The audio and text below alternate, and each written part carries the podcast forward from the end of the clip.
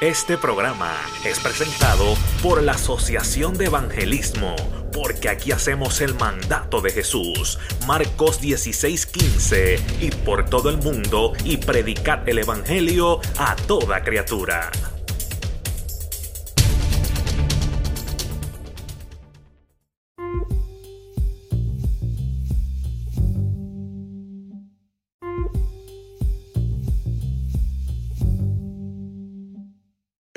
A recibir al predicador de esta noche. Gloria al Señor para siempre. El hermano Alberto, Norberto Morales en el mensaje de la palabra del Señor. Allá en Puerto Rico están viéndonos por Maranata Ministry también. Saludo a los hermanos y amigos que nos están viendo a través de Aleluya Maranata Ministry. Dios los bendiga, Dios los bendiga, iglesia. Dios los bendiga. ¿Quién vive? Y a su nombre. Alabado sea el Señor. Mi alma te adora. Me gusta el deporte. Los que me conocen saben que me gusta el deporte. Y mientras yo veo deporte, yo aplaudo mucho. Pero cuando llego a la iglesia o estoy en mi casa, yo la adoro y alabo al Señor. Al merecedor de toda alabanza. Son bonitos los aplausos, pero ¿cómo podemos sacar ahora un segundo y darle la mejor alabanza al Rey de Reyes, a ese Dios que se la merece, que por su misericordia estamos aquí hoy? Gracias, Padre, gracias, Señor. Gracias, Señor. Gracias por tu misericordia, Padre, gracias. Gracias, Señor. Gracias, Padre amado. Gracias, Padre. Gracias por tu misericordia. Te adoramos, Rey de Reyes. Te adoramos. Te adoramos, Padre amado. Te adoramos, Padre. Te adoramos. Gloria a Dios, gloria, gloria a Dios. Me pueden sentar, amados hermanos. Me encanta los letreros cuando llego a la iglesia y hablan de los celulares. Ando con mi celular, con el respeto de los pastores de la casa. Tengo unos apuntes aquí y es bonito tener celulares, amados hermanos. Es como lo usamos. En un momento yo estaba pensando en cuántas veces testeamos al día, cuántas veces miramos el Facebook. Y si esas mismas veces o más nos metemos en la Biblia, amados hermanos, qué bendición estuviera cayendo día y noche sobre nosotros, amados. Gloria a Dios, mi alma te adora. No sé por qué salí con eso arrancando, pero yo me dejo dirigir por el Espíritu Santo. Mi alma te adora. Pues tengo mi teléfono aquí buscando unos apuntes y los tengo ahí. Un saludo a todas las personas que están mirándonos a través de Radio Impacto TV y de Maranata Radio Ministry, que prestaron su emisora hoy para, para que este culto se vea en vivo por su emisora allá en Puerto Rico y donde quiera que estén conectados allá. Dámele saludo a toda la gerencia de allá, empezando desde Julito, Piña, Ángel y nuestro hermano Héctor Delgado, que ha sido de, hayan sido de bendición a mi vida también. Estamos pronto en una cruzada de narcotráfico al altar.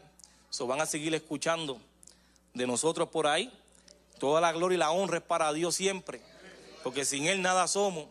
Me gozaba escuchando los coritos ahí y las alabanzas, porque tiene mucha razón. Sin Él nada somos.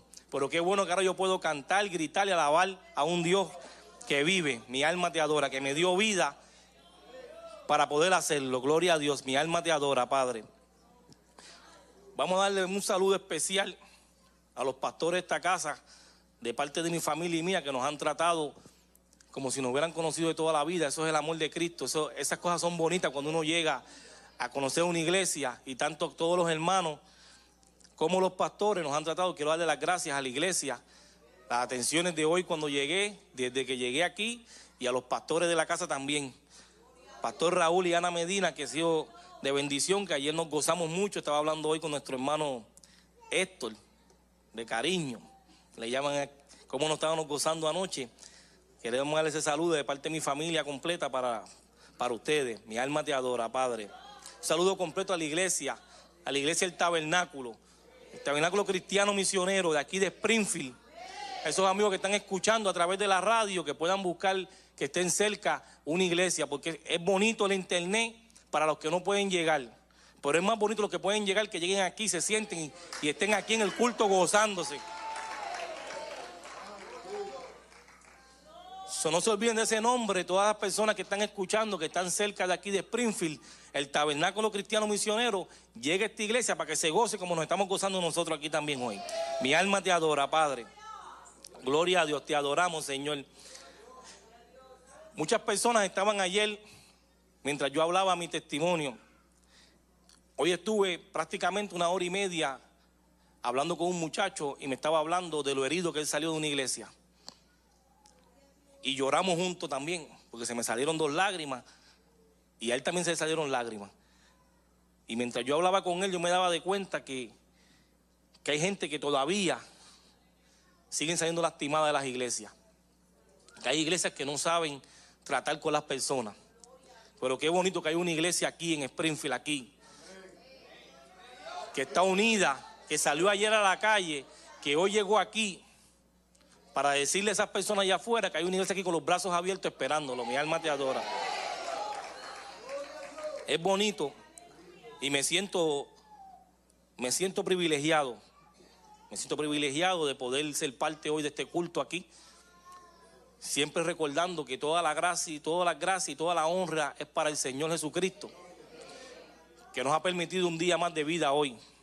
Que me permitió a mí estar aquí hoy para poder hablarle a través de la radio, en persona cada uno de ustedes. Me gozo porque hay personas aquí que me conocen otra vez de toda mi vida. Hay niños que yo vi nacer y que vi criar. Y me gozo saber que estás en los caminos del Señor también.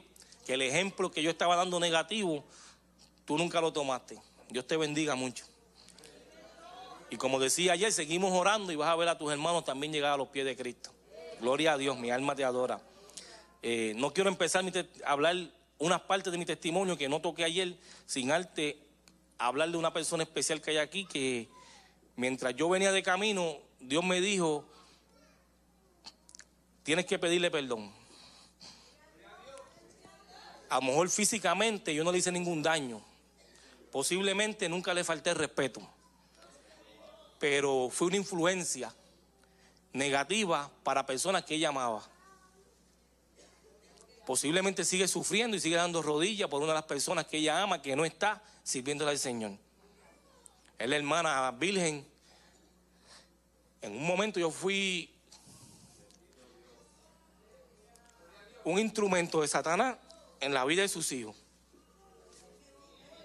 Pero hoy le quiero decir que le pido perdón por todas las cosas que yo pude ver involucrado a sus hijos y que desde que yo le sirvo al Señor no hay día que yo no ore por el que falta llegar, que yo sé que va a ser un predicador y ella lo va a ver predicando en la casa del Señor. Mi alma te adora. Yo lo dije ayer que cuando uno habla tiene que declarar lo que uno siente en el corazón de parte de Dios. Y yo veo a ese muchacho predicando y ella sentada gozándose con sus tres hijos y su hija también predicando la palabra de Dios. Mi alma te adora, Padre. Gloria a Dios, te adoramos, Padre. Amados hermanos, hay personas que dicen, ese muchacho nunca lloraba en la calle, ahora me he vuelto un llorón.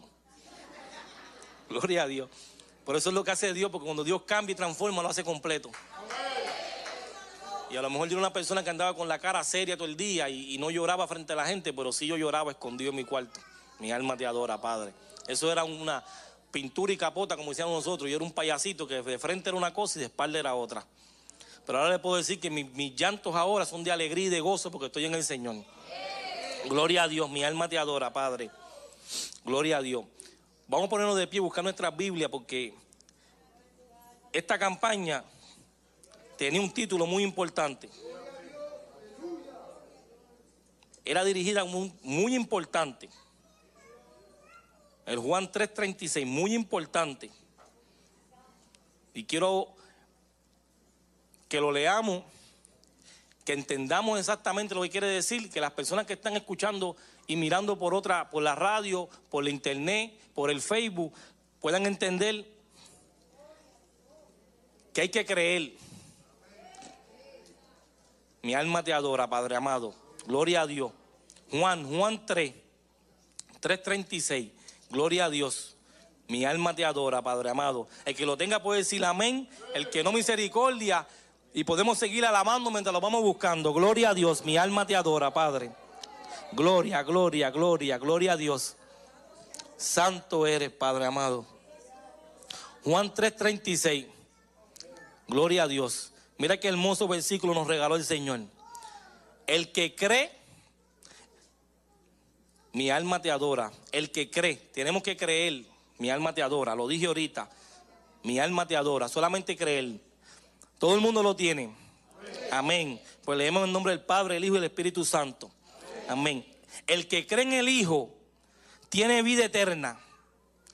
Pero el que rehúsa creer, escuchen, el, pero el que rehúsa creer en el Hijo no verá la vida, sino que la ira de Dios está sobre él. Acompáñenme con esta oración al cielo. Padre amado, hoy venimos otra vez, segundo día de tu campaña, Padre amado, presentando aquí lo que tú has puesto en mi corazón, Señor. Ayúdame, Padre amado, para que las palabras que salgan de mi boca sean dirigidas por ti. Siempre, siempre sean dirigidas por ti, Padre amado. No permita, Padre amado, que salga una letra de mi boca que no haya sido puesta por ti, Señor. Mira las personas que nos están viendo, Señor. Que esta palabra a través del internet pueda llegar a sus corazones. No permita que nadie endurezca su corazón. Mira los amigos que todavía están aquí presentes también, Padre amado. Tócalo, Señor. Transforma los corazones. Y aún las personas que le sirven, el Señor Padre amado, que te sirven, tócalos también. Y si alguna palabra le toca a ellos, que la reciban también, Padre amado. Todo esto te lo pedimos en el poderoso nombre de tu Hijo Jesús. Amén. Amén y amén. Gloria a Dios. Mi alma te adora, Padre amado. Qué grande es el Señor. Mi alma te adora. Hay personas en el internet que no pudieron escuchar ayer el testimonio porque habían unos problemas con una música que estaba saliendo y unas alabanzas y, y no salió bien. Hoy no voy a ser muy extenso, voy a dar por encima mi testimonio para esas personas que no lo han escuchado y las personas que, que quieran escuchar más adentro mi testimonio, lo pueden buscar en YouTube, Norberto Morales, testimonio de Berto el Indio, narcotráfico al altar, lo va a encontrar también. Por si en algún momento dice, yo quería escuchar qué pasó con esto y no lo pude escuchar, ahí va a encontrar varios testimonios de diferentes iglesias que lo han puesto ahí o entran a Radio Impacto y lo van a escuchar porque está grabado ahí. Gloria a Dios.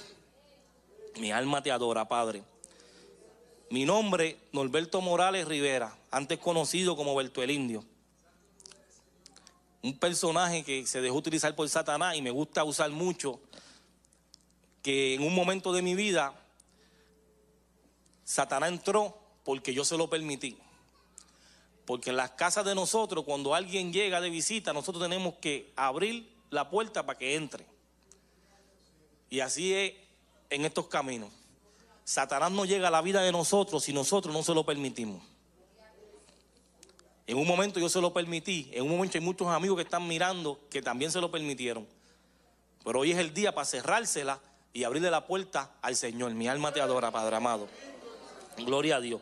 Como le dije, mi niñez, criado en el Evangelio, como le dije, me aparté a temprana edad pensando en el narcotráfico, en el dinero y en el rencor que tenía por una familia donde yo vi violencia doméstica.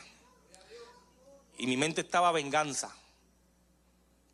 Me aparto del Señor. Tengo accidente entre la vida y la muerte y Dios trabajando conmigo día y noche. Y me encanta dejarle saber bien claro que cada vez que yo hablo de mi testimonio, voy dirigido por el Espíritu Santo. Porque en un momento yo mandaba y daba órdenes en el barrio Galateo, pero ahora el que manda en mi vida es Dios. Que yo no subo un altar si no es dirigido por Dios. Que yo no hablo parte de mi testimonio si no es Dios que me dice, vas a hablar esto.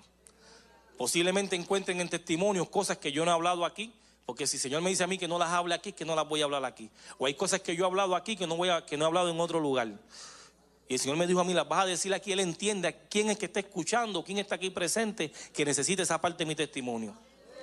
Mi alma te adora. Y siempre lo digo, yo no hablo mi testimonio para exaltar el pecado, ni para que vean lo grande que es el narcotráfico.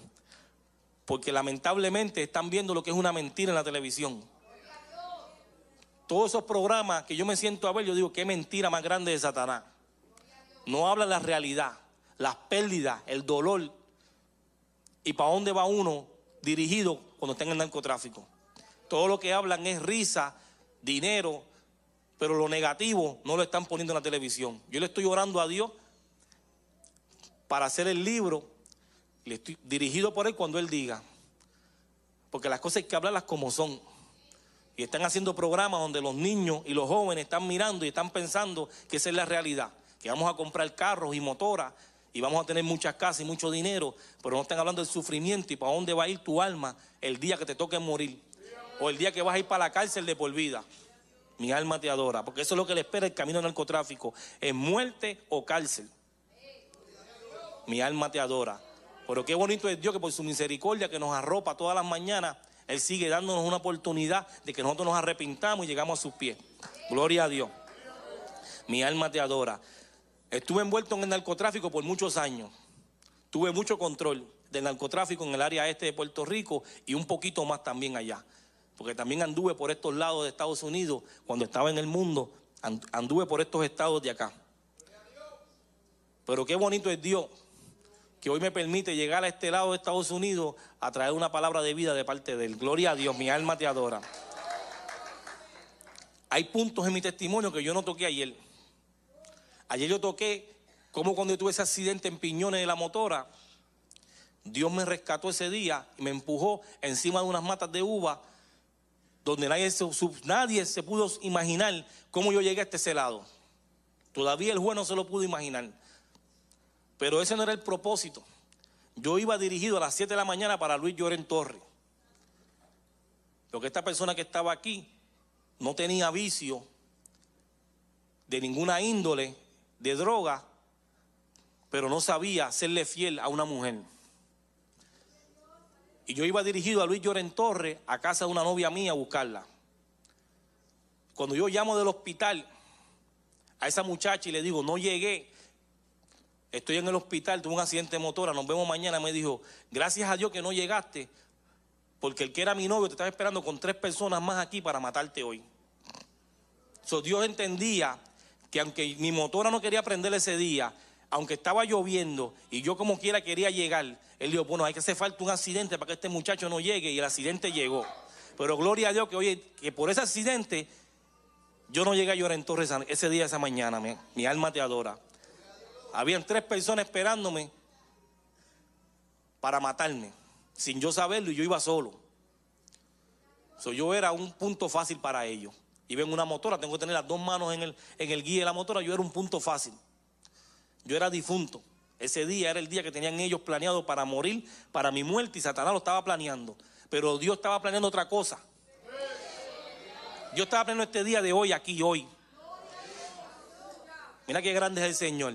Mi alma te adora, Padre. Mi alma te adora. Le, hablado, le hablé de mi testimonio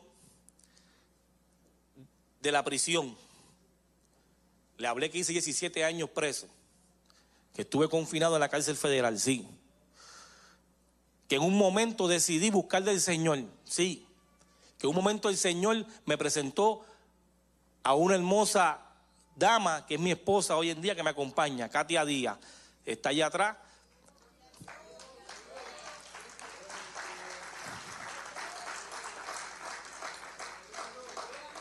Mira qué grande es Dios. Pero pasé un proceso en la prisión que muchos cristianos lo pasan y se cuelgan como me colgué yo. En un momento, en un momento en la prisión, yo decido dejarlo todo lo negativo para seguir al Señor. Me presenta una muchacha hermosa, está conmigo mano a mano, me queda poco tiempo a salir, tengo salud, voy para la, para la sociedad y estoy pensando qué bien me está yendo todo. Voy a, a un médico, a una cita de rutina y aparezco con unas manchas en mis pulmones donde para sacar a la gente de la prisión federal para el hospital, con el récord que yo tenía, había que escribir, yo creo que al presidente de Estados Unidos. Hicieron reuniones y me sacaron más de tres veces en una semana. Yo entendía que algo grave estaba sucediendo. Muchos estudios, muchas placas, muchos MRI, muchas máquinas nuevas que yo no entendía. Mi alma te adora. muchos estudios, muchas máquinas que yo no entendía. Y en un momento yo le reclamé a Dios y le dije, ¿por qué tú me vas a sacar para la calle? Me das una familia para hacerla sufrir. ¿Por qué tú me vas a una familia para hacerla sufrir? Mi familia, que hoy está conmigo aquí. Mi esposa Katia, las dos hijas, Katicha, Keliani, mi suegra Wanda, dos sobrinos hermosos que tengo allá de parte del Señor. Una familia que Dios hoy me ha permitido estar aquí. Y yo le estaba reclamando y diciendo que yo iba a soltar todo lo que yo estaba haciendo de, de Cristo porque yo no quería salir para la calle a morirme de cáncer. Me voy a lo loco de nuevo, dije. En un momento, después que yo me entregué a servirle, dije, me voy a lo loco otra vez. Le hice daño a la que hoy es mi esposa. ¿Cómo le hice daño? Por un momento estoy hablándole del Señor y un día le digo que no hay fe, que no creo en Dios y que haga su vida. Y cuando ella quería estar conmigo en el proceso, yo le dije que no. Y le hablé fuerte. Y le faltaba el respeto. Yo quería estar solo. Yo creía que yo me iba a morir de cáncer. Y mientras ese proceso pasaba, yo tuve una oportunidad de salir cuatro años antes de la prisión, donde todo se veía bien bonito en los papeles, donde el juez entendía que yo podía salir. Y yo había hecho muchos planes con ella, casarme, mi familia, todo eso. Pero en ese momento cuando llegaron esos estudios y esas manchas y me sacaban, me voy a morir de cáncer, yo no quiero saber de Dios, ni de familia, ni de nadie. Si me sueltan para la calle, me voy para el punto de nuevo me voy a ir a lo loco. Ese era mi pensar. Pero en ese momento, Dios trabaja conmigo y la mantiene a ella dándome palabra de Dios. Y yo le decía que no y ella que sí. Tanto así que dio un viaje desde Orlando hasta Pensilvania sola para ir a hablarme. Cuando yo no creía en nadie, cuando yo estaba perdido otra vez en el narcotráfico dentro de la prisión. Pegué a llamar personas, pegué a hacer contacto, dije, me voy para la calle ya mismo, el juez me mandó la carta, me voy este año. Pero yo no entendía que es una bendición de Dios que me estaba dando una oportunidad de irme para la calle. Y yo rechacé a Dios. Y en un momento me llega una carta donde el juez dice que hizo una segunda revisión y yo no iba a cualificar para la ley que estaba solicitando. cuando ya todo se veía bonito, todo se puso negro de nuevo. Entonces me faltaban cinco años otra vez para salir. Y yo dije, bueno, cinco años, pues me muero de aquí de cáncer en la prisión. Mejor todavía, no salgo a hacerle daño a nadie. No salgo a hacer un estorbo para la que yo entendía, la mujer que Dios me había puesto, la mujer que yo amaba en ese momento, que amo con todo mi corazón ahora. Yo decía, no voy a salir a hacerle daño a su familia. Por lo menos no me van a ver en una cama muriéndome. Pero qué bonito es Dios que a los siete, ocho meses me llega unos resultados y me llaman y me dicen, hubo una equivocación, esas manchas que tú tienes no son cáncer. So, cuando yo estaba todavía pensando en el mundo, Dios vuelve y trabaja conmigo, pero pasó un proceso y me colgué. Mi alma te adora. Y como me colgué, hubo unas consecuencias. Las consecuencias fueron que tuve que quedarme cinco años más en la prisión. Cuando todo se veía bonito, que Dios había metido su mano, cuando llegó el proceso, como cristiano, me colgué. Porque el mismo Dios que me había salvado a mí, de los 19 impactos de bala que tengo en el cuerpo, del accidente del carro, de aquel día que me iban a matar a mí en Lloren Torre, del accidente de la motora, de todas las veces que me habían salvado a mí Dios, era el mismo Dios que me iba a salvar a mí de esas manchas que tenía yo en mis pulmones. Y hoy yo lo puedo decir y declarar porque hoy entiendo que son procesos que pasamos nosotros. Mi alma te adora. Dios es bueno, Dios es grande, mi alma te adora. Todavía, en un momento de mi vida en la prisión, para que vean a dónde llega el narcotráfico, porque hay personas que están en el narcotráfico y están viendo a través del internet ahora mismo. Y ellos saben quién, quién yo era, dónde Dios me sacó. Hay personas que están peleando, que quieren salir y quieren estar aquí alabando y adorando al Señor como nosotros. Me llaman personas ¿Cómo tú lo hiciste? Ríndete ante Dios. Deja que Dios trabaje contigo. Deja que Dios trabaje contigo. Da un paso. Yo sé que hay personas que están mirando esto y yo quiero contarle dos situaciones de la prisión para que no se crean que eso es bonito allá adentro. Porque lo pintan bien bonito en los programas de la televisión. Pero le voy a decir que una noche en Atlanta, cuando yo pasaba por la USP de Atlanta, en una parte que es de detención, donde no hay comisario, no hay comida, donde la última comida fue a las 2 de la tarde y yo llegué a las 3 o yo no tuve oportunidad de comer. Y había una hambre a las 12 de la noche, que fue la única vez en mi vida que yo pude llorar por hambre. Una persona que tenía dinero para comprar lo que le daba la gana, estaba llorando en una celda a las 12 de la noche de hambre, con un dolor de barriga de hambre, que ya no se atrevía a beber más agua porque le daba más hambre todavía. Y yo escucho una voz de al lado que me dice, ¿tienes pasta? Y yo pensaba que era una pasta de esa de, de espagueti o algo así. Amados hermanos, yo me puse bien contento. Y me dijo, no, pasta dental. Y yo dije, ah, pero muchacho santo, y este muchacho que quiere pasta dental a las 12 de la noche, échale el papel de baño, pasta dental y mastícalo, que eso te mata el hambre. Échale pasta dental al papel de baño y mastícalo. Y yo no lo quería creer, pero ya a las 1 de la mañana yo miraba la pasta y el papel, amado hermano, y me eché no uno, como tres pedazos, tuve comiendo toda la noche pasta. Y les puedo decir que me mató el hambre. No sé si cerró el estómago o qué fue, pero el hambre se fue. Mi alma te adora. Y así en otras ocasiones, pues yo le tuve que decir a otras personas y en otras ocasiones también lo tuve que volver a repetir. Porque las personas creen que tú vas a la federal y todo es bonito, un buffet de comida, eso es mentira Satanás.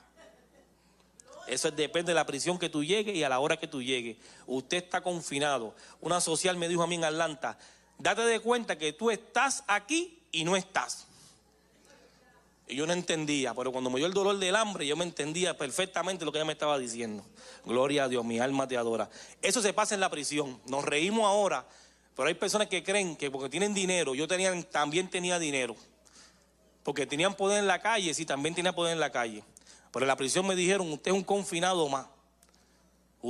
Su nombre es este y esto es un número que ahora en adelante no te voy a llamar por tu nombre, te voy a llamar por este número y tú vas a responder. 177-31069. No se me volvió, tuve 17 años escuchándolo.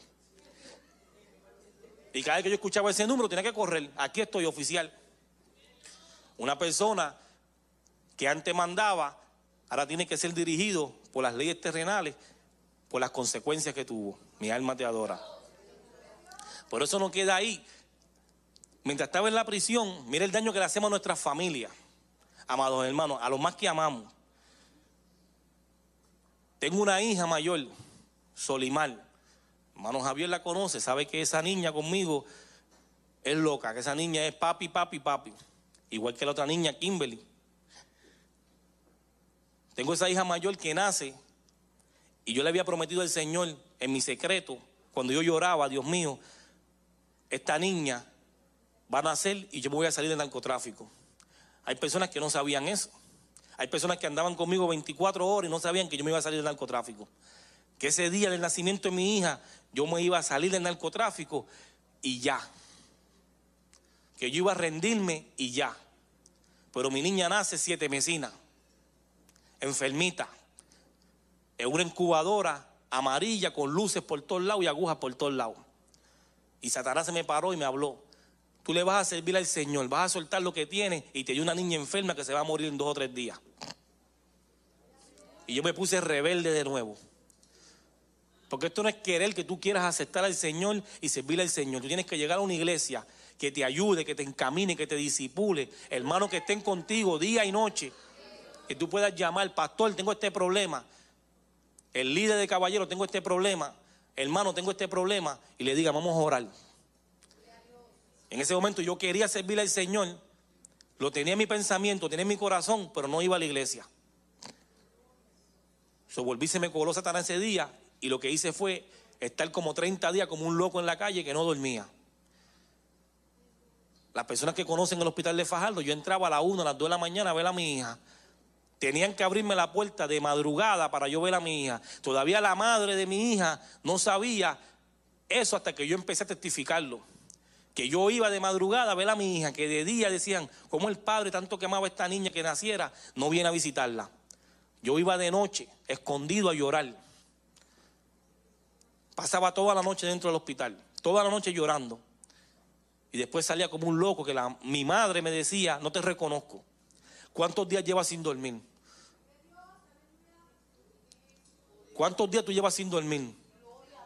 Yo me, me volví loco. Más loco de lo que la gente pensaba que yo era. Así estuve 30 días, hasta que un día llegamos al hospital, la niña estaba sana, le dieron de alta. Entonces Satanás, me decía a mí, Dios no te va a perdonar lo que tú hiciste en estos 30 días. Mira qué tramposo. Nos olvidamos que lo que vino fue a matar, destruir, a matar, hurtar y destruir. Nos olvidamos de eso y yo me olvidé. Me olvidé que Él es astuto, que con su astucia Él se cuela en tus pensamientos y te habla cosas que no son. Tenemos que afinar el oído para las cosas de Dios. Tenemos que afinar el oído para las cosas de Dios. ¿Y cómo? Es buscando presencia. Es yendo a la iglesia, congregándose, clases bíblicas, orando en su casa, buscando presencia para que Dios le hable.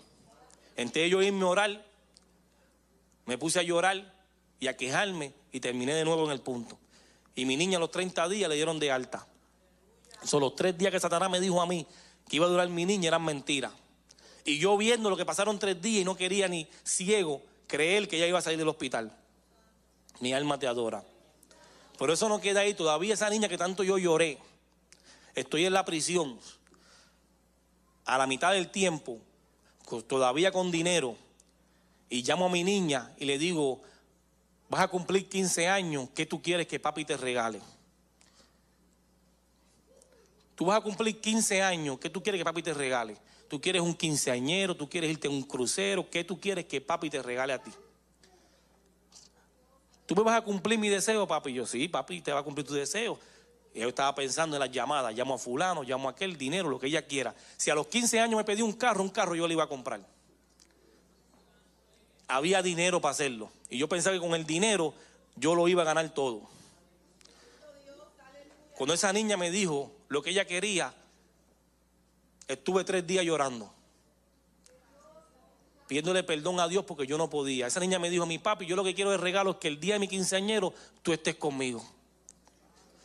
Mira el regalo que quería mi niña, que el día de mi quinceañero tú estés conmigo. Y me faltaban todavía como ocho años para salir los siete. Eso me rompió el corazón en canto. Y pegué a llorar. Todo padre quiere complacer a sus hijos. Yo no me atreví más nunca a pedirle a ningún otro hijo mío que tú quieres. Mi otra hija cumplió 15 años y yo ni la llamé. Todo el día me lo pasé llorando, ella no lo sabe. Si lo está viendo este programa hoy, lo va a saber. Todo el día de, la, los quinceañeros de mi hija Kimberly, yo lo pasé llorando, acordándome lo que me pidió mi hija Solimán. Mira qué grande es Dios, que por lo menos me da la oportunidad hoy de gozármelo, de poder llamarlo, de hablar con ellos. Mi alma te adora, Santo.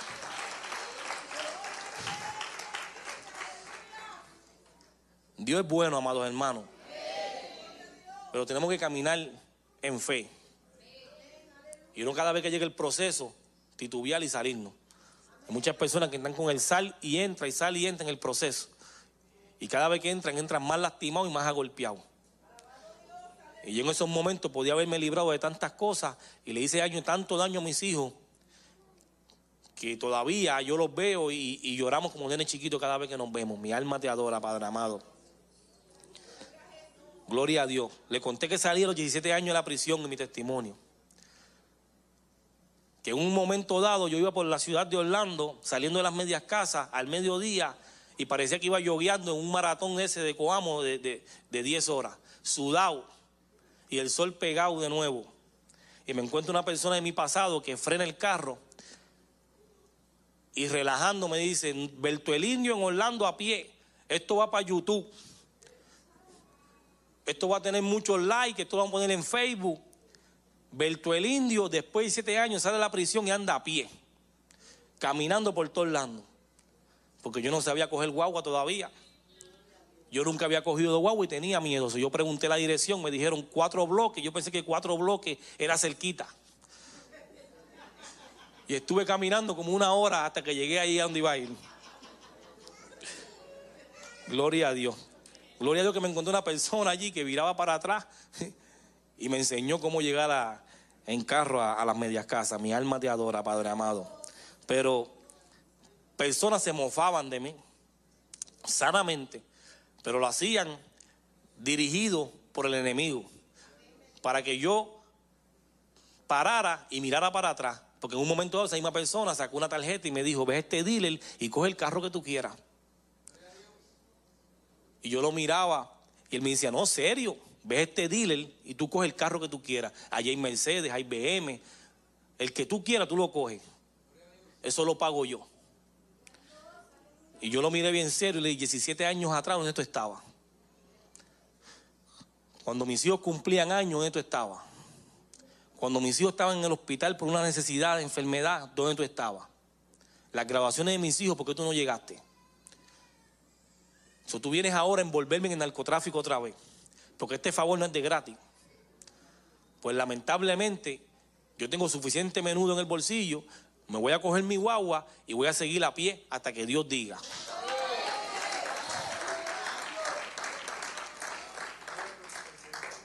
Son situaciones que vivimos en el caminar cuando empezamos, porque el enemigo sabe que personas que vienen al narcotráfico les gusta el dinero que le gusta la vida fácil. Ese es el narcotráfico, dinero y vida fácil. Mi alma te adora. Tanto así que yo llegué a la prisión y el que ha pasado por la prisión federal en Miami, para tú entrar a la ducha, tienes que entrar de lado, porque las paredes me chocan con los hombros. Y no es que estaba muy fuerte, porque en ese tiempo todavía no había hecho ejercicio era que era demasiado de pequeño y yo tenía que entrar de lado. Que había una persona obesa en la prisión y tenía que bañarse con cubitos en el cuarto porque no podía entrar a la ducha. De lo pequeño que era para tú llegar ahí.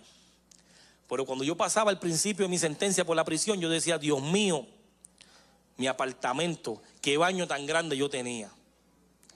Mi jacuzzi, mi ducha, mi casa. Y mi pensamiento estaba en la calle, quejándome por lo que yo tenía. Que eso que yo tenía fue lo que me causó de llegar donde yo estaba ahora mismo. Pero mira cómo Dios te cambia completo. Porque cuando Dios lo hace algo, lo hace bien. Cuando Dios cambia a alguien, hace algo, lo hace bueno. Por eso en un momento me dijo a mí que era todo o nada. Y cuando yo salgo de la prisión, mi familia me lleva a un parque de agua en Orlando. La primera semana, entrenadito de salir de las medias casas, me llevan a un parque de agua en Orlando. Y yo me gozo porque yo cuando estaba en el mundo, yo no iba a parques de agua. Había tanto problema que no había tiempo para eso. Que estaban haciendo tanto dinero para no disfrutarnos. Mira el engaño de Satanás. No había problema. Era día y noche en un carro, dando vueltas, velando que no nos mataran. Esa es la vida del narcotráfico durmiendo a las 3 de la mañana, levantándose a las 5, uno oye a alguien que toca la ventana y piensa que es la policía. Esa era la vida del narcotráfico. Cuando yo salgo, llego a un parque de agua, después que disfrutamos todo el día, mi esposa me lleva a los baños, me dice, pasa el baño, te baña, te cambia y nos esperamos aquí como en una hora. Y yo bueno, y entré al baño, amados hermanos. Y cuando yo vi el baño de ese, de ese parque de agua, yo me tuve que sentar. Entonces yo veía que la gente entraba y había máquinas de jabones y champú gratis. Cuando en la prisión, si no tienes dinero, te tienes que bañar con agua pelado. Si hay agua. Porque en Atlanta nos bañamos dos veces a la semana si el guardia tenía tiempo de sacarnos a bañar. Porque a veces pasábamos dos semanas y no había baño. Tienes que bañarte en una plumita en el cuarto. en ese momento yo llego a esa parque de agua y me siento y yo miro una ducha llena de jabón con potes por todos lados. Yo tengo que sentarme y asimilar eso.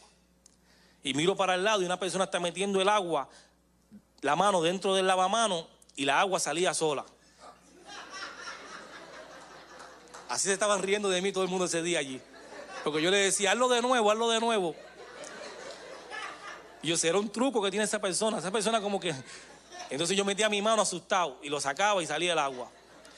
Y así estuve un tiempo largo. Y mi familia esperándome afuera y yo sentado mirando todo lo que estaba pasando en ese baño. Cómo había jabón gratis, cómo había champú gratis, cómo había condition gratis, cómo el agua salía sola.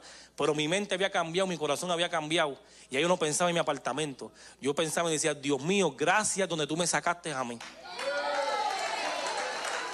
Mira qué grande es Dios. Yo decía, gracias Señor donde tú me sacaste a mí. Porque yo todos los días le doy las gracias. Sí lo recuerdo. Tengo muchos recuerdos de la prisión. Tengo recuerdos, marcas en mi cuerpo. Tengo un plomo aquí, marcado frente a mi corazón, que podía haberme sacado hace tiempo, pero como el doctor dijo que eso no hay problema, que eso se va a quedar ahí, yo quiero mirarme todos los días y tocarme y saber que Dios, por su misericordia, me salvó ese día de la muerte también. Mi alma te adora. Pues salgo de ahí, mi familia estaba cansada de esperarme afuera, pensaban que yo me había ido, me había perdido en el parque. Y yo lo que estaba era asombrado de las maravillas de Dios, cómo Dios me sacó de una prisión donde yo no cabía en una ducha, donde me estaba volviendo loco, y me pone en un parque de agua donde todo era gratis. Gloria a Dios, mi alma te adora. Hay procesos y hay consecuencias. Mi alma te adora, Padre amado. Hay que saber cómo vamos a actuar el día del proceso que tengamos. Mi alma te adora. Durante mi caminar, mi esposa me enseñó a mí que esto es con A o F. Ella me dijo, aquí no podemos pasar un proceso con C, que lo hicimos, pero que fallamos, pero volvimos. No, esto es con A o F. Y yo he seguido ese ejemplo con ella. En un momento, mi niña mayor pasó un proceso y eso me afectó a mí. La niña mayor de la casa de nosotros, que es como si fuera mi hija, que la amo igual que amo a mis otros hijos, pasó un proceso y eso me afectó a mí en mi caminar. Un mes donde yo tenía como 10 salidas para iglesias en Kissimmee Orlando. Y yo miraba y yo decía, wow, pero ¿cómo yo voy a ir a estas prisiones, a esta, a esta, eh, a esta, perdón, a estas iglesias a hablar de fe y de Dios cuando mi fe, ahora mismito, por el proceso de mi hija, está cayendo. Cuando yo no puedo ver a mi hija sufriendo y me estoy volviendo loco aquí. Y yo no sabía qué hacer. Y saqué F. Saqué F. Porque mis peleas, igual que las peleas de cada cristiano, tienen que ser orando. Y yo me puse rebelde y yo iba a suspender toda esa salida para estar en el proceso junto con su madre y ella. Tanto así que tenían un retiro matrimonial de una iglesia y lo suspendimos, nos la llevamos a ella y estuvimos con ella. So, yo me olvidé de todo, de nuevo, y yo quería estar con ella, porque en un momento dado yo le pedí a una familia, él me dio una familia hermosa. Y yo decía, Dios mío, si hay un proceso en mi casa, yo me voy a pasar el día completo con ella. Y si Dios me había abierto una puerta también en una iglesia, y yo tenía que trabajar para Dios, yo tenía que ir a trabajar para Dios y dejar que Dios trabajara con lo mío en mi casa. Y yo saqué F, pero no suspendí los días. Hubieron personas que me aconsejaron, llamé a personas que me aconsejaron. El hermano Héctor Delgado, eso es una persona de Dios el hermano Piña, una persona de Dios, el hermano Héctor de esta iglesia, Pancho, como lo llamo yo de cariño, una persona de Dios. Y medio esos procesos son necesarios a veces para saber dónde tú estás parado. Porque ellos me hablan como, me, como tienen que hablarme. Ellos no me pasan la mano porque quiera ver tú el indio murió. ellos han pasado unos procesos y a base de la experiencia de ellos, ellos me hablaron. Pues yo seguí trabajando para Dios, pero en un momento no quería hacerlo. La otra niña de nosotros tuvo una situación donde vamos un médico y el médico se alarma, un médico, un señor mayor de más de 20 años de experiencia, porque era un señor mayor, y nos manda a hacer unos exámenes porque le encontró algo dentro de la cabeza de la niña. Y yo me acordaba lo que había pasado con la otra niña. Y yo dije, Satanás no va a ganar ventaja en mi vida, este proceso lo gano yo. Y yo seguí orando. Y mi esposa, como practicó la enfermería y es enfermera y pegó a buscar y decía, wow, esto es serio. Y yo le decía, mentiras del diablo ya no tiene nada. Cuando nosotros vayamos al hospital ese del niño y le hagan revisión por segunda vez, eso va a salir bien. Pero como toda madre se preocupa, seguimos orando. Y la niña, pues, como entendía que había un problema supuestamente, porque escuchó, pues como niño se lo creó en la mente y decía que le dolía la cabeza. Y eso, pues, en un momento dado afectó a la madre. Pero la primera vez cuando yo me puse negativo, mi esposa me levantaba las manos. Vamos a orar. Salte de la cama. En este momento ya se afectó y yo le decía, vamos a orar. Salte de la cama. Porque dice la palabra que dos son mejores que uno. Que en un momento tú te sientes débil y tu hermano te ayuda, tu esposo te ayuda, tu esposa te ayuda. Y fuimos a la, cita médica. Llegamos allí. El doctor se va a chequear de nuevo todo, el especialista. Nosotros pedimos que nos hablara escondido de la niña porque la niña entiende español. Se hace que no entiende, pero sí entiende. Entonces el doctor nos iba a hablar en inglés y ese era el lenguaje de ella mejor. Y yo no, pues menos todavía. Porque no queríamos preocuparla. Y el doctor se echa a reír. ¿De verdad ustedes quieren que le hablemos escondido? Y la madre después le dice, sí, aquí no hay nada que hablar escondido. Esto aquí ha sido un error. Aquí esto no hay nada. Ese doctor yo no sé por qué los mandó para acá. Esa niña está completamente normal. Eso lo hace Dios. Yo no puedo creer que un doctor de más de 20 años de experiencia preocupe una familia con una equivocación así, con unas máquinas tan modernas donde la metieron, si él encontró algo. Yo estoy seguro que él encontró algo. Pero así de seguro que estoy que encontró algo, estoy seguro que Dios metió la mano durante esas dos semanas y usó eso para que hoy yo lo testificara aquí. Para que escuchen las grandezas que hace Dios. Ese día yo pasé con A la prueba. Ese día yo no me colgué, amados hermanos. No podemos colgarnos en las pruebas. Ese día yo lo pasé con A. Y después de eso, al mes después de eso, la niña estuvo haciendo su primera predicación en un culto de niños en la iglesia. Mi alma te adora. Y yo me gozaba como ella predicaba.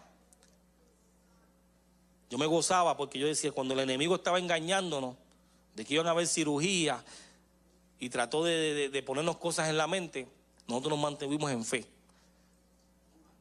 En fe. Hoy en día, pues estoy viendo el fruto de todo eso. Ando con las niñas, ando con, con la familia completa. Todo ha sido bendición. Si yo le digo a ustedes que los procesos que yo he pasado, al final de bendición, le miento. Van a haber procesos en nuestro caminar, sí van a haber procesos. El problema es lo que están mirando, porque no lo voy a hablar de lo que están mirando por internet. Porque esta iglesia, en algún momento, yo la sigo junto con mi familia por la internet. La seguimos los cultos de esta iglesia. Cuando no tenemos culto y estamos en la casa, seguimos los cultos de esta iglesia y nos gozamos. Nos gozamos cuando veo a, al hermano Víctor predicando. Yo digo, wow, ese muchacho jugaba baloncesto conmigo. Y me gozo cuando yo sé que Dios hizo algo con alguien, yo me gozo. Y me gozo con los niños de esta iglesia, me, gozo con la juventud de esta iglesia. Todo esa, hay personas ahora que están mirando la internet y se creen que esto es de ir corriendo a una iglesia. Si es ir corriendo a una iglesia, tienes que ir corriendo a una iglesia cuando tú aceptes a Cristo, sí. Pero es aquí iglesia tú te vas a meter. El problema es aquí iglesia tú te vas a meter. Porque podemos ver una iglesia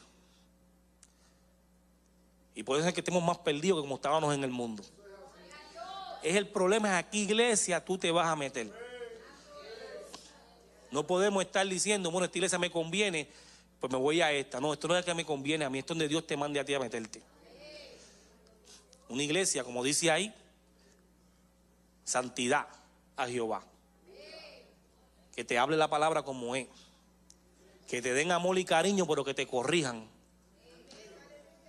O si queremos una iglesia que nada más nos digan cosas bonitas y te dejen a lo loco, como dice el boricua, pues estamos perdidos. Yo le doy gracias a Dios todos los días. Y desde este momento, y no presente mis pastores, no porque se me olvidó, sino porque lo dejé para este momento, de mi pastor Luis y Dalia Acevedo. Yo le doy gracias a Dios a ellos, porque en un momento de mi vida yo llegué a esa iglesia, donde me han dicho lo que es bueno es bueno y lo que es malo es malo, donde me han llamado y me han dicho esto no va así, esto va así, donde yo he seguido dirigido por ellos y ellos dirigidos también por Dios, las cosas como son en la Biblia. Yo le doy gracias a mis pastores, Dali y a mi pastor Luis Acevedo. Qué bueno es tú estar de viaje y que tu pastor te llame como me llamó hoy, llorando, diciendo, te extraño mi hijo. Tú llegas el domingo al culto, yo no, yo no llego el domingo, pastor, yo llego el lunes. Ah, pues llegas al instituto, Depende a qué hora yo llegue, pues si llego a las 6 de la tarde no voy a llegar al instituto. Pero qué, bonito se siente cuando tienes un pastor que te, que, te da amor. Que yo estoy seguro que las de esta iglesia, ese, el pastor de esta iglesia le da amor. Y esas personas que están viendo ahí tienen que buscar una iglesia que aparte de que le hablen de santidad, que los corrijan y los ayuden a caminar, le den amor. No le den pata como digo yo. Porque todos los días yo me encuentro gente lastimada. Todos los días yo salgo, porque yo soy de las personas, pastor, que voy a, un mandado de mi esposa para Walmart y mi esposa ya no me quiere dejar ir solo. Porque yo me quedo como dos horas y el Walmart queda diez minutos en mi casa. Porque yo encuentro personas y Dios me dice, párate y le hablo y le me paro y le hablo. Y a veces le hablo de más. Y estoy todo el día si no es personal, yo busco una persona en Facebook que esté poniendo un mensaje de que está triste, que se quiere holcar o algo. Yo le digo, espérate, Cristo te ama. Yo quiero dar por gracia lo que por gracia yo recibí. yo no me acuesto un día de mi vida, amados hermanos, y esto es para todos los cristianos. No se acuesten un día sin hablarle de Cristo a alguien. Eso es lo que me da a mí una felicidad. Cuando yo termino de hablarle de Cristo a alguien, yo me siento feliz. Digo, Dios mío, gracias porque me estás usando como yo siempre te pedí. Gloria a Dios. So, mi esposa me manda y yo llego dos horas después. Y cuando yo llego a casa, todo está o frío o caliente. Y yo le digo, bueno, tú sabes, estaba trabajando para Dios. So, ahora se monta y dice, vámonos los dos entonces, porque ella me dice que yo le predico hasta las piedras. Y tú pasas por al lado y le hablas hasta las piedras. Yo, bueno, yo no sé. Todo lo que se mueve yo le hablo de Dios. Gloria a Dios, mi alma te adora. Eso lo hace Dios. Eh, hubieron momentos, como yo lo dije, los otros días era para yo haberme quedado en Conérico y virar para atrás y no llegar a Nueva York, donde un culto empezaba a las 7 de la noche y yo iba a llegar a las 9, casi las 10 de la noche. Eso no había manera de llegar, yo iba a suspender, bueno, suspendí el culto. Tengo el mensaje ahí todavía grabado, digo, no voy a poder llegar, excúsenme. Estoy aquí en Conérico con una goma explotada y yo me gozo porque Dios permitió que yo llegara allí y ver algo bonito. Porque una alma que se, que se entregue a los pies de Cristo, una alma, es suficiente para tener gozo.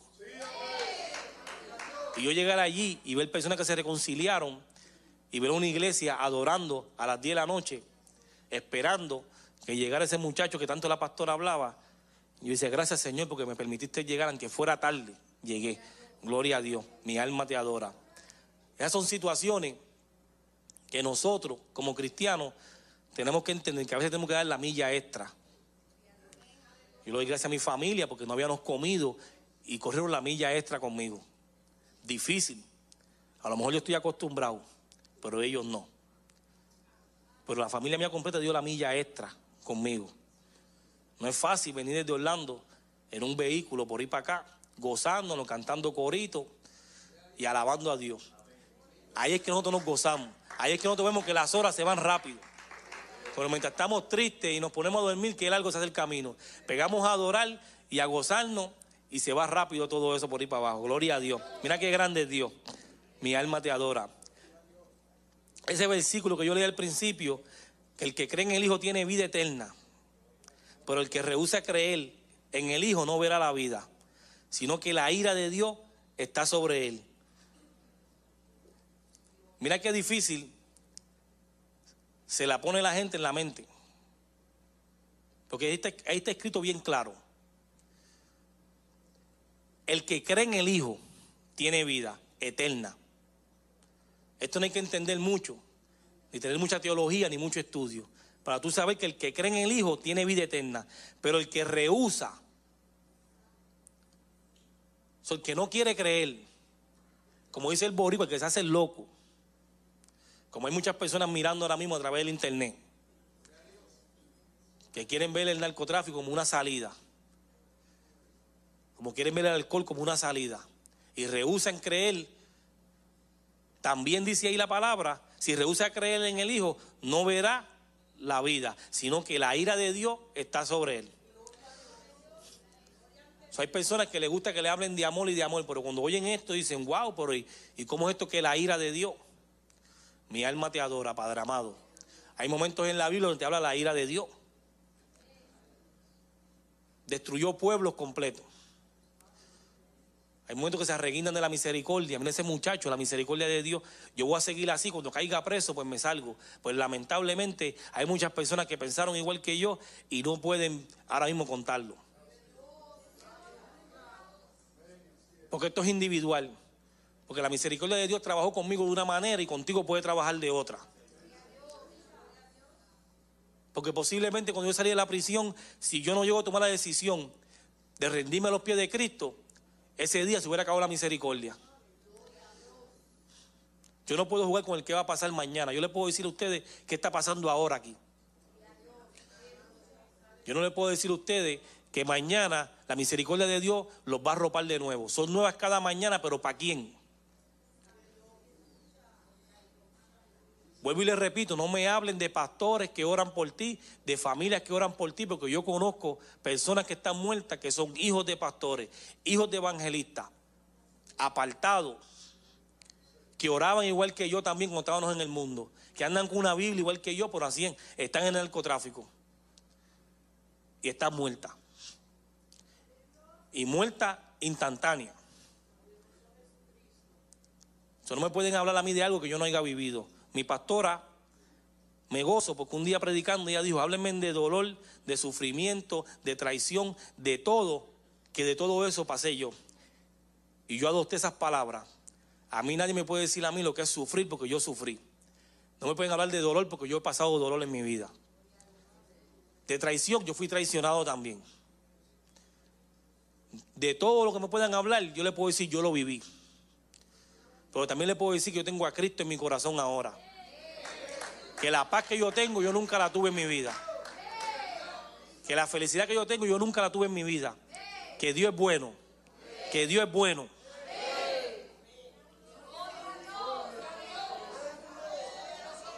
Bendito sea tu misericordia. Me gusta más, más atrás de ese versículo donde dice, porque de tal manera amó Dios al mundo que ha dado su Hijo unigénito, para que todo aquel que en Él cree no se pierda, mas tenga vida eterna. Solo el lo especifica, para todo aquel que en Él cree. No te dice que el que en él, el hermano ora o que tiene un, un, país pastor o, o algo así. Te dice con el que en él cree. Y si tú crees en Dios, tiene que caminar como dice la palabra. Porque esto está escrito bajo el poder del Espíritu Santo.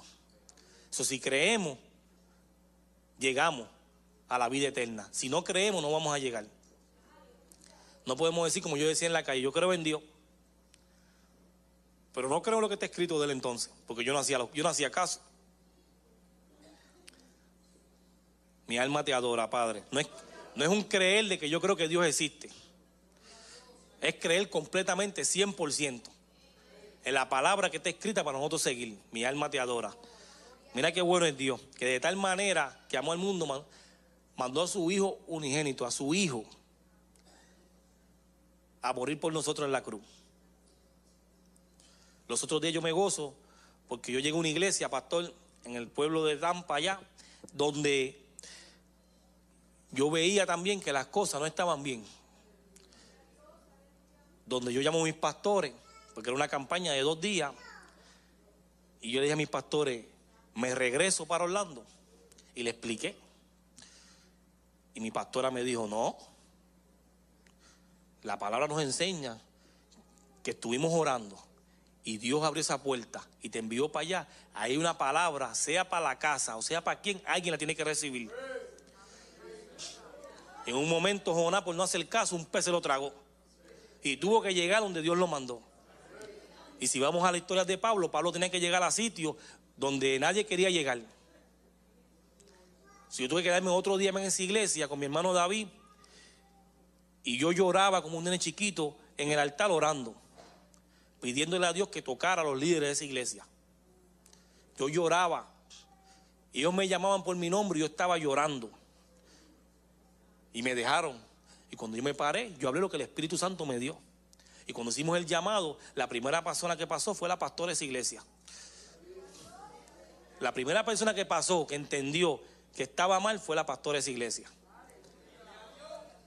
Y nosotros no somos personas de estropear a nadie, pero cuando Dios te da una palabra hay que decirla. Y, y yo pasé esa experiencia y cuando yo hablaba con mis pastores me decían, y vas a pasar muchas más. Porque tú estás llamado en estos tiempos para eso. Si vas a llegar a la iglesia como la que estoy hoy, llena del Espíritu Santo, bendición, te llena, recoge todo lo que hay ahí, para cuando te toque una iglesia así. Por eso yo le decía a al hermano Héctor que yo quería llegar a esta iglesia, porque yo lo veo y no es lo mismo verlo. Tú sientes el Espíritu Santo está por internet. Pero yo quería llegar a esta iglesia para llenarme. Para llenarme de ese poder que yo veía, para cuando me toque de nuevo esa prueba, yo poder salir con más fuerza todavía. Mi alma te adora. Esto no se trata del pastor ni de mis amistades, se trata de que hay una iglesia unida y se siente el poder de Dios. esas son las iglesias que yo le digo a los hermanos que tienen que buscar. Que tienen que buscarla a ellos. Que hay pastores serios, que si no viven en Springfield, se comunican. Hay pastores serios que le van a una dirección de una iglesia para que ellos lleguen a esa iglesia de, gente seria, dedicada a Dios. Para que no sean engañados. hay gente que está viendo a través de Maranata que llaman día y noche buscando iglesias también. Si no te meten en cualquier iglesia, usted llama, pida y después se va a orar en secreto. Dios mío, este es el lugar que yo quiero ir. Y que Dios conteste y que Dios conteste. Porque hay personas que dicen que no puede estar saliendo de un lado una iglesia a otra. Si te equivocaste también y estás en una iglesia que no está correcta, también salte. Hay personas que dicen, no, que quédate ahí, no, negativo, yo no estoy de acuerdo con eso. Si tú estás en un lugar que esté incorrecto, salte. Y busca un lugar que esté correcto, según la voluntad de Dios. Hay personas que me dicen, no, que tienes que quedarte ahí, no, no. Si tú estás en un lugar que esté incorrecto y lo que está pasando ahí no está bien, salte también. Mi alma te adora. Porque si no, le vas a reclamar al pastor y a todo el mundo por qué llegó el día de la venida de Dios y buscó su iglesia y usted está todavía ahí sentado. Esas personas están mirando por ahí por el internet. Porque yo lo siento en el espíritu. Que hay personas mirando en el internet. Hay una iglesia preciosa en Springfield que salió a a las calles a buscar las almas. Hay personas de alrededores aquí que están mirando también por internet. Nada más tienen que comunicarse y van a recibir los días de culto. Van a ver hermanos que hasta su casa los van a ir a visitar. Solamente es dar el paso, acercarte a Dios. Mi alma te adora. Qué bonito es Dios, que también tú tienes que creer. Cuando habla de creer, amados hermanos, yo me estaba gozando porque creer, creer significa Mira lo que dice, el que rehúsa a creer. Rehúsa significa, en el diccionario, desobedecer y no someterse. Pero creer es todo lo contrario. Eso quiere decir que tú estás, o como decía yo ayer, o estás o no estás. No podemos, ahí no me habla que hay un medio. O tú crees o tú rehusas. Porque te dice que es todo lo contrario. O tú estás creyendo en Dios y caminando o tú estás rehusando la palabra de Dios. Mi alma te adora, Señor. Todas las cosas, de una manera u otra, amados hermanos, te llevan a lo mismo. En un momento, Pablo y Sila estaban en la prisión, adorando, de pie, de cabeza, amarrados como estuvieran, estaban adorando al Señor. Y sus alabanzas ocasionaron que hubieran temblores y se soltaran las cadenas y, los, muros cayeron, cayeron las, las rejas, todo se derrumbó.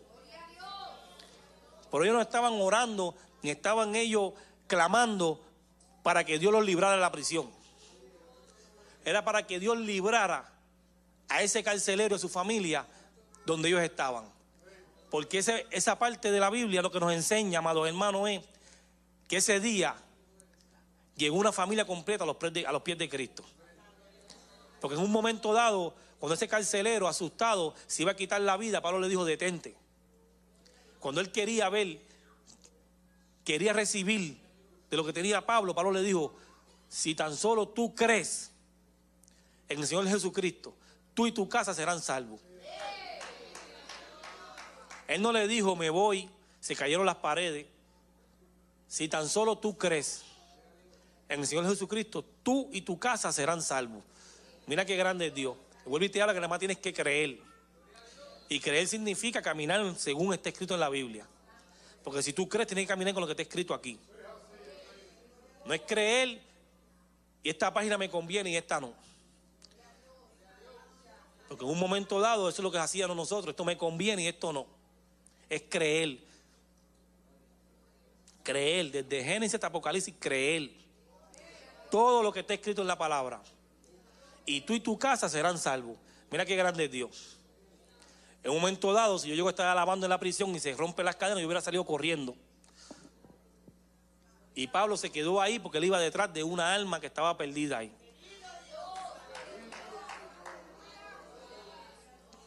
Y a través de esa alma que estaba perdida llegó la familia del carcelero también.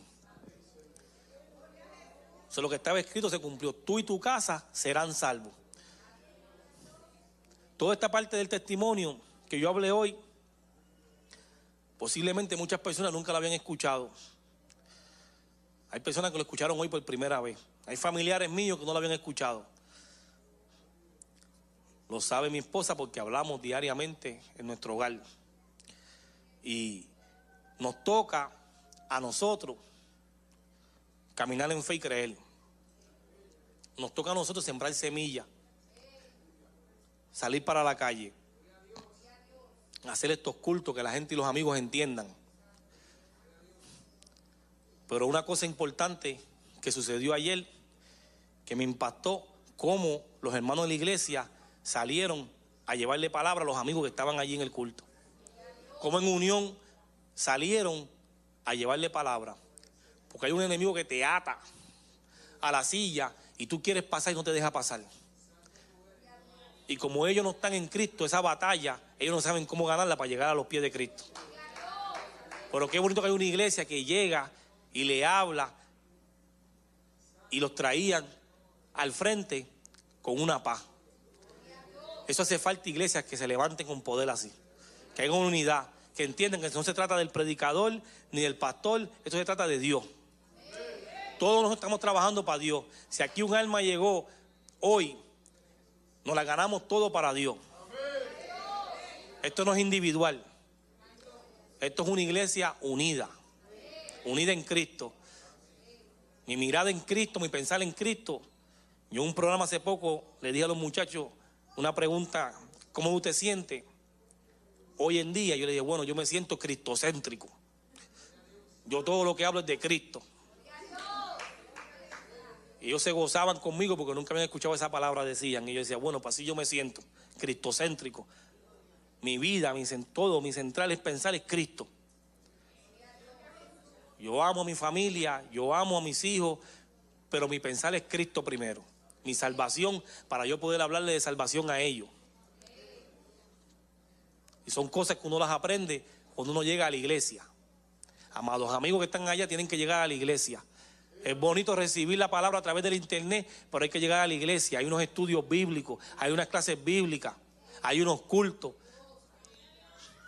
donde la casa te habla. Y es importante, es importante llegar y que llegue una persona de afuera y hable, sí, bonito. Por ahí me gustan los cultos cuando habla mi pastor en mi iglesia. Me gustan los cultos en mi iglesia cuando habla mi pastor. cuando mi pastora habla. Son los cultos que nosotros nos sentamos y le ponemos atención, que son los pastores que están día y noche con nosotros. Y nos hablan de parte de Dios. Y me gusta la corrección. En un momento yo era, como decía en la calle, un carro loco.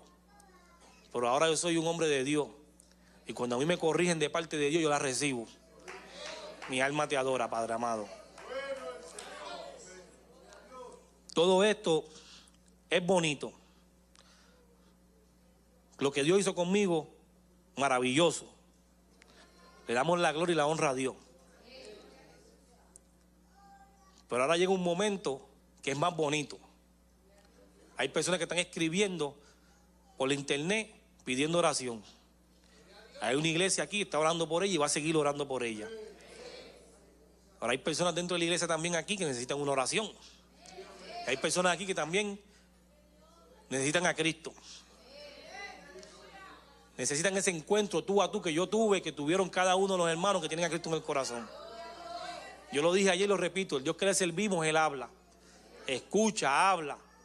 Yo sentí el abrazo de Dios. Mi alma te adora, Señor. Nosotros vamos a abrir el altar con el respeto del pastor. Nosotros vamos a abrir el altar para cada persona aquí que quiera reconciliarse con Dios, que quiera aceptar a Cristo. Que en algún momento entienda que necesita fuerza, que un familiar está perdido y que es el punto de contacto para que ese familiar llegue. Yo le voy a pedir a la iglesia que se ponga de pie, nos pongamos en comunión para que estas personas, y si Dios te pone en el corazón y donde alguien, llegue y le dé esa palabra también a esa persona. Mi alma te adora. Aquí hay personas todavía que no creen en los milagros de Dios o que los creen a media. Hoy yo le vengo a decir que el mismo Dios que abrió los mares, que levantó los muertos, que curaba los, los cojos, que curó a la mujer del flujo de sangre, es el mismo Dios que sigue trabajando hoy. Que fuimos nosotros, que fuimos nosotros los que empezamos a caer. Que Él sigue trabajando, esperando que llegues tú para que Él haga tu milagro contigo. Mi alma te adora. So, mientras el pastor continúa, el altar está abierto. Gloria a Dios. Para toda persona que quiera pasar, puede pasar. Mi alma te adora. El altar está abierto. No pelee ni endurezca tu corazón. Gloria, gloria a Dios. Si tiene algún problema, pasa. Mi alma te adora, Señor. Gloria a Dios. Aleluya, aleluya. Oremos. Padre omnipotente y todopoderoso Dios, exaltamos y bendecimos tu nombre, Dios omnipotente. A ti damos la gloria, la honra y la alabanza por las cosas grandes, poderosas y extraordinarias que tú haces en la vida de aquellos que abren su corazón a ti. Aleluya. Y te da la oportunidad de poder trabajar en sus vidas y en sus corazones. Yo te pido en esta hora, Señor, que tú te glorifique, Señor amado, en cada corazón. Oh Dios del cielo, mira la palabra que se ha predicado, el testimonio que se ha dado. Prospera, Dios mío, la obra de tu Espíritu Santo y de la palabra en los corazones. Salva a los perdidos en esta noche, oh Dios del cielo. Añade a tu iglesia los que han de ser salvos. Que las cadenas, Dios mío, se rompan aleluya, que mantengan las vidas atadas, Señor, a una vida alejada de ti, sean rotas esas cadenas en esta noche, en el nombre de Jesús de Nazaret, en la autoridad y el poder de tu palabra, Dios mío. Bendice a todos en una forma especial por Jesús, nuestro Señor y Salvador, te lo pedimos y te damos gracias, Señor. Amén. Y...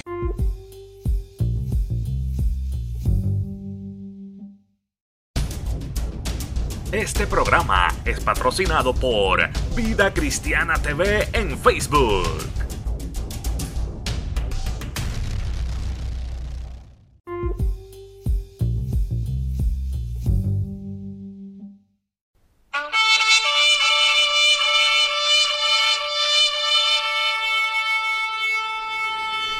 Este programa fue presentado por la Asociación de Evangelismo. Hebreos 4:12. Ciertamente, la palabra de Dios es viva y poderosa y más cortante que cualquier espada de dos filos. Penetra hasta lo más profundo del alma y del espíritu, hasta la médula de los huesos y juzga los pensamientos y las intenciones del corazón.